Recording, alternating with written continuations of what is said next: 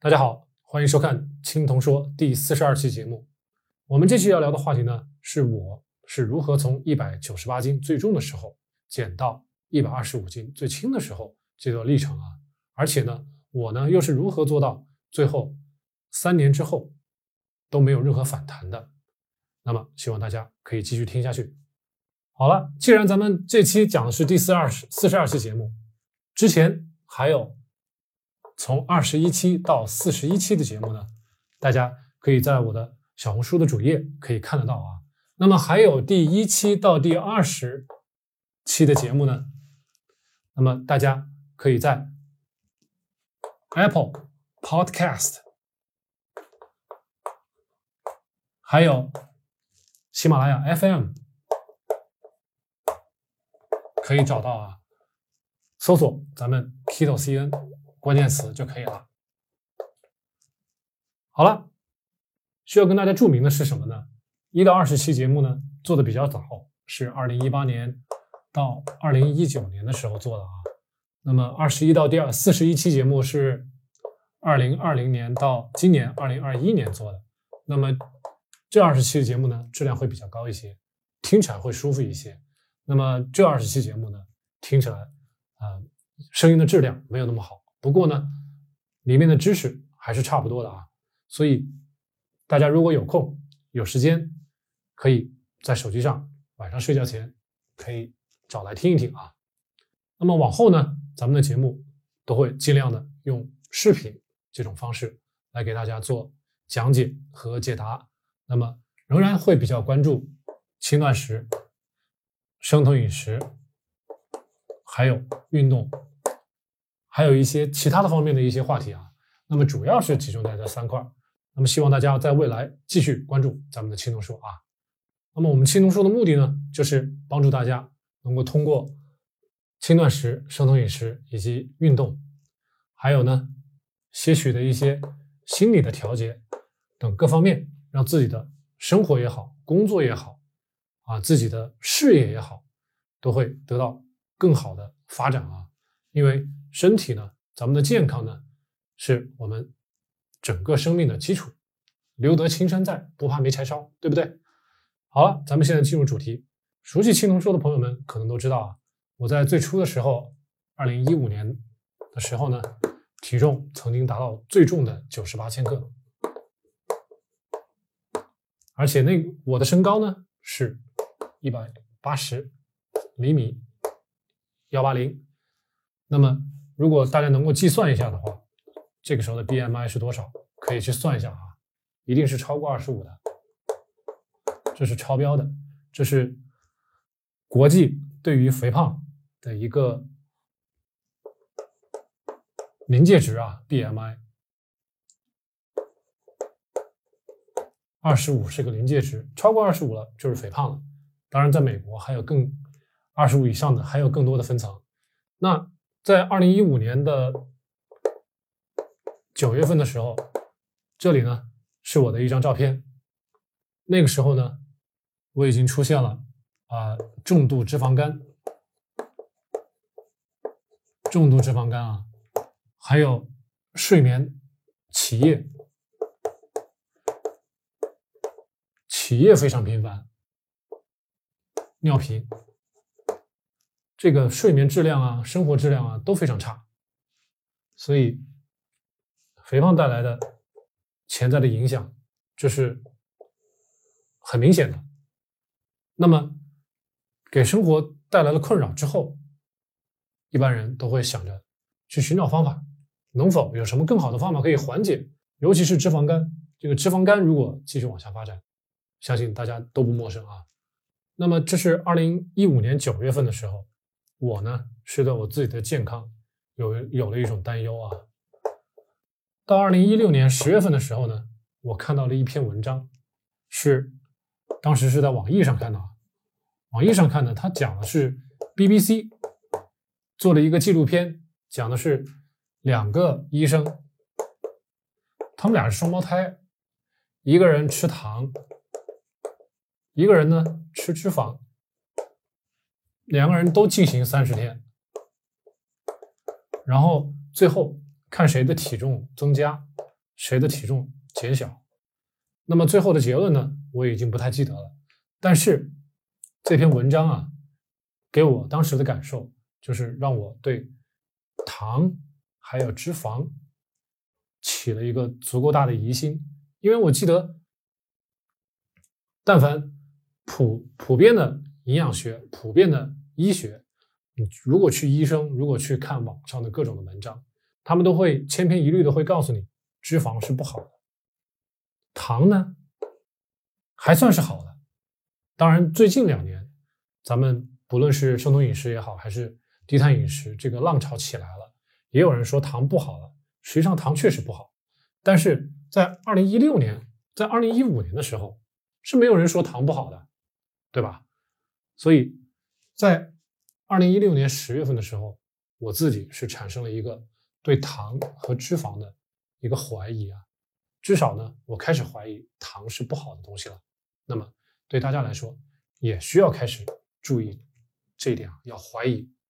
那么从那以后呢，我就开始尽量的去选择无糖的食物了，就开始有这个注意了，就开始有这个主观的意识去选择尽量无糖的食物了。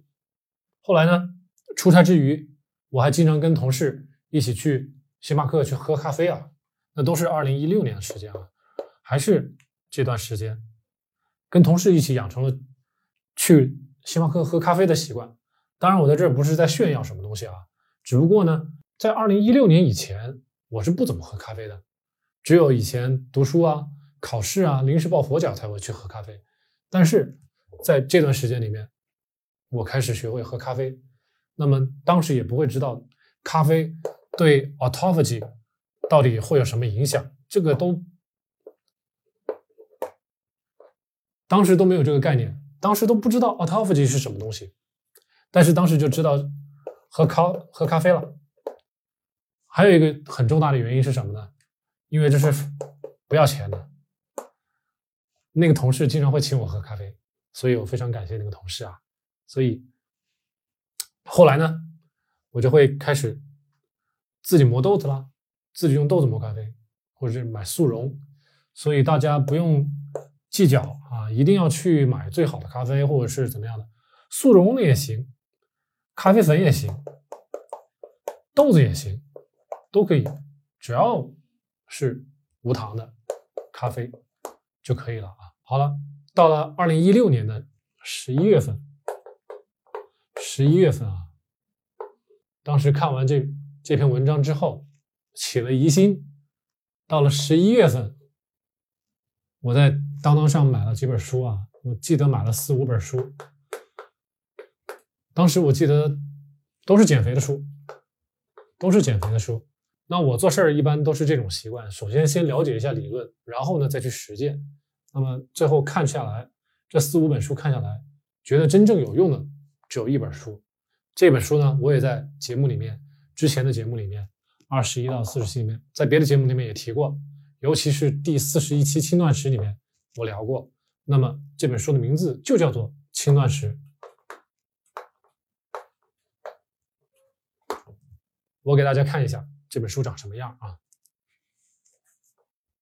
这本书，这本书是二零一六年买的。那么这本书呢，作者写了很多啊，然后我最后做了一个总结。那么，其实很多朋友都看过这本书。那么，讲解这本书的内容的人呢，在很多平台上都有，不论是 Podcast 还是喜马，还是什么 B 站，可能都有啊。那么我总结下来呢，就是这个啊，就是五二断食法。所以在二零一六年十一月份之后，我就开始有尝试这个五二断食法啊。那么五二断食法到底是什么意思呢？如果大家感兴趣，可以回去。听一下咱们的第四十一期节目啊，第四十一期节目专门讲轻断食，告诉你五二断食法是怎么做的。那么时间再往后，二零一七年的六月份的时候，我又看到一篇文章，这篇文章标题你也可以认为它是标题党。他说，当你控制了体重，你就控制了人生。那么想这么划等号吗？大家有时候会觉得比较偏激啊。但是呢，当时我确实是受到这篇文章的影响了。为什么呢？因为我当时，呃，在国企上班，对吧？国企上班，千篇一律的工作，没有什么晋升的通道。然后呢，生活有变故，比如说我我的姥姥，比如说我的姥姥生病了，比如说感情发生变故了，这些都是对人的打击。这些打击就会促使人去想办法，去改变自己的人生啊，去往更好的方向去发展。所以这篇文章，我不能说它没有作用，至少呢，在心理上，在我的潜意识里是有帮助的。好，到了。十一月份，二零一七年的十一月份，那么在轻断食时间大概过了将近一年的时间之后，我又做出了一个决定，我呢将公司发的大米啊，也就是精致的白米卖掉了，家里就没有米了。那么从二零一七年十一月份开始，咱们呢就就。开始低碳，到了二零一八年一月份，咱们看啊，二零一八年一月份，我开始了我第一次的称重体重秤啊，因为在这之前我都不敢上体重秤，最重的时候九十八千克，在那之后我就再也不敢上秤了，直到我对自己的体重有一个比较良好的感觉之后，在二零一八年一月份第一次上秤。那个时候就是七十四点五千克，因为我之前给自己定定的一个目标呢，就是七十五千克啊。当时给我自己的微信的昵称就叫做 Mister Seventy Five，所以我的目的就是要减到七十五千克。到了二零一八年一月份的时候，我就达到我的目标了啊。只不过呢，减到七十四点五千克的时候。虽然这个时候 BMI 是二十二点八，这个时候我还可以看看我的肚子，这个肚腩，实际上这个肚腩呢还是有的，还是有那么多的，不是非常少，所以我觉得还有下下降的余地。那么对正常人来说，健康人来说啊，BMI 区间呢是。十八点五到二十二点八，二十五。刚才咱们说的二十五，所以二零一八年一月份之后呢，我还有继续看看我还能做些更多的什么。那么到二零一八年二月份，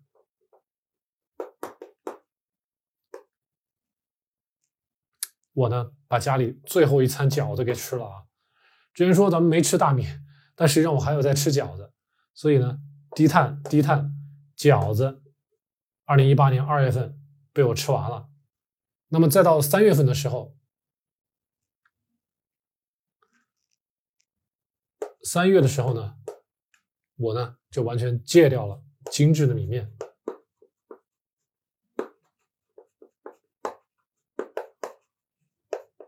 饺子也不吃了，这个大米也不吃了。因为在这个时候呢，我现在想起来啊，就是在二零一七年十一月份，虽然把白米卖掉了，但是我还有在吃糙米。所以有些同朋友可能会问啊，这个糙米能不能吃生酮饮食？如果是生酮饮食呢，糙米最后也不吃了。低碳呢，可以吃糙米。那么三月份之后呢，我就完全戒掉了精致米面，而且呢，开始有意识的开始运动啊。运动，而且是有氧的，而且我知道是有氧的运动啊，有氧的运动。那么在家里，或者是到楼下，大家进行慢跑，中速慢跑，大概跑每天跑二十四十五分钟，